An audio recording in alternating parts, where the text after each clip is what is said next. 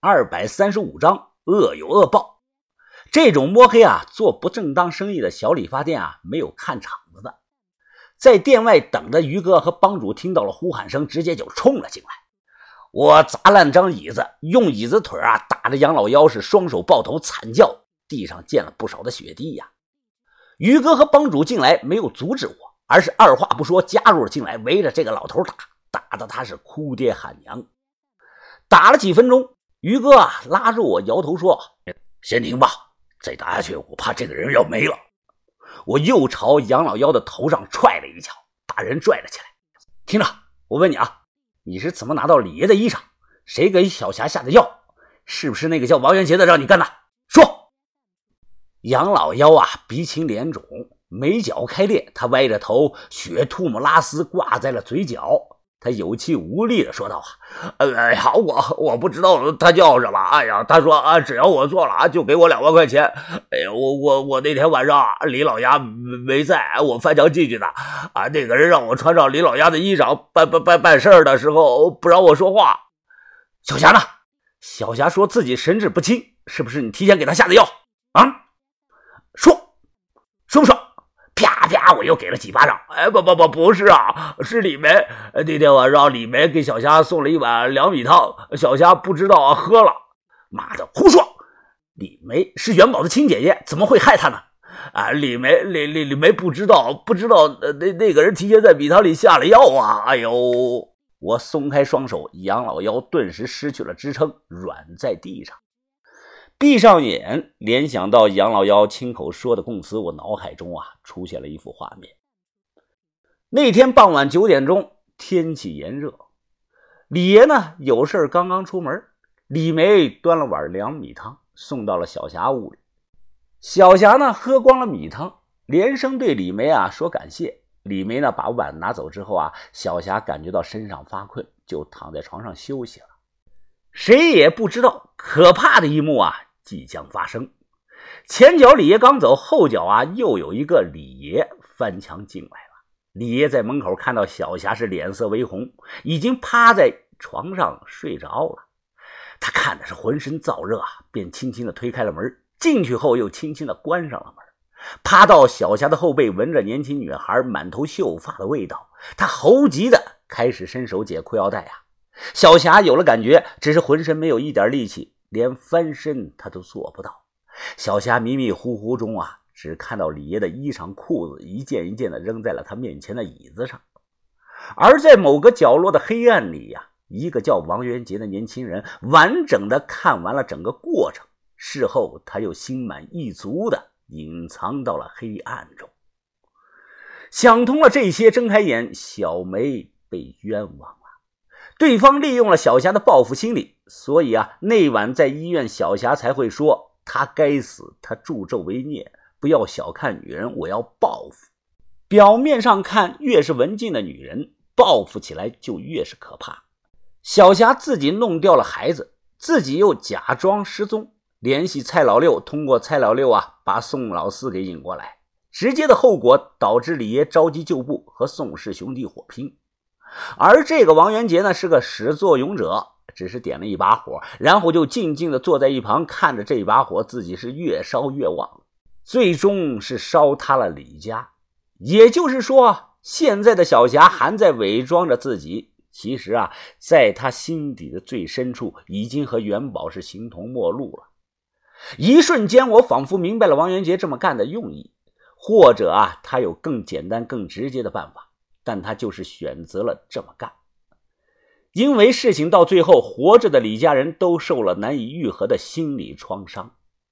李爷失去了孙女，元宝呢失去了媳妇和姐姐，小霞遭到强奸，失去了孩子，后背发凉，这就是所谓的活着比死了更加痛苦。像小霞那种心理创伤是永远也抹不掉的。洗了洗手上的血，我去银行啊取了三万块钱。回来后啊，把钱分给了这几个女孩，让他们不要乱说，就说没见过我们，也没有见过杨老幺。他们拿着钱啊，是连连点头。把杨老幺架到车上，我们离开了南城老街。帮主啊，想好了没有？怎么处理他呀？帮主呢，扶着方向盘说道：“操，还想什么？他妈的，弄死他，找个地方埋了。你们要是怕沾血，我就来动手。”我看了后视镜一眼，皱着眉说道：“我当然不是怕了，帮主啊。不过我觉得应该让他去见下小霞，跪下道歉，还李爷一个清白啊。”哦，小子，你说的对呀。不过嘛，帮主阴着脸说：“在他见到小霞之前啊，我得先扇了他。这个你没意见吧？”我说：“可以啊，那就扇吧。”杨老妖听到话，在后座是拼命的扭动挣扎。于哥啪的扇了他一巴掌，说：“给我老实点。”杨老妖求饶的说道：“哎呦，我错了，我错了！哎呀，爹们，爹们，你们放过我这只吧，我再也不敢做了。”啊！都没有搭理他。晚上八点多啊，把皮卡开到了荒郊野外。当时啊，这里应该啊还是属于没建完的那个落龙区。灭了车灯啊，我们把杨老妖绑在了树上，让他两腿岔开。刚才来的路上啊，我说我有匕首，帮主却笑着说啊。好呀，小年轻啊，你这就不懂了吧？干这个活还是刀片好用啊！别看杨老幺六十多了，身体素质真是好啊。下午被我们打了个半死，现在又反过来了。他不停的大喊道：“哎呀，有人了？救命啊！救命啊！”帮主听得烦呀，直接用破布塞住他的嘴。杨老幺只能挣扎着，呜呜的在叫，一把扯下他的裤子，又扯掉他的小裤衩我操！看着我真是吓了一跳啊！这这个杨老妖的兄弟真可以呀，看着就像是个啤酒瓶子耷拉着。于哥也看的是直挠头，说这要放在古代啊，这就是艺人呐。帮主手里拿着刚买的新刀片，蹲下来左看右看了半天。你研究什么呢？我问道。帮主嘴里叼着烟说道：“哎，你不懂了吧？以前啊，皇宫里阉太监。”一共有四种办法：拨斋法、绳系法、柔转法，还有个叫针穿法。呃，这有什么不一样吗？我又问道。当然不一样了。绳系法和柔转法呀，不出血，但是最慢；针穿法呀，快一点，哎，出血也少；拨斋法呀，最快，但出血也最多呀，事后死亡率也很高。帮主伸出一只手，来回动着说。就像是转健身球，每天转上是几百圈充血以后啊，然后用力一捏，哎，就碎了，外表不会流血呀。穿针法呢，哎，是要用那个大头针啊穿过去，啊，扎上二十多个眼儿，哎，流血少，扎完了也会失去作用。于哥说道：“太麻烦了吧，帮主，那就用剥的那种方法吧，趁着现在天黑，赶快动吧。”帮主点点头，开始用打火机烤刀片。杨老妖是双腿岔开，拼命扭动挣扎着，呜呜的，似乎想说什么。我拿开了塞在他嘴里的布。我我知道你们要找的那个人在哪儿，我告诉你们，你们发了我吧，行不行？什么？你知道王元杰在哪儿？我不太相信啊，以为他是想临死挣扎。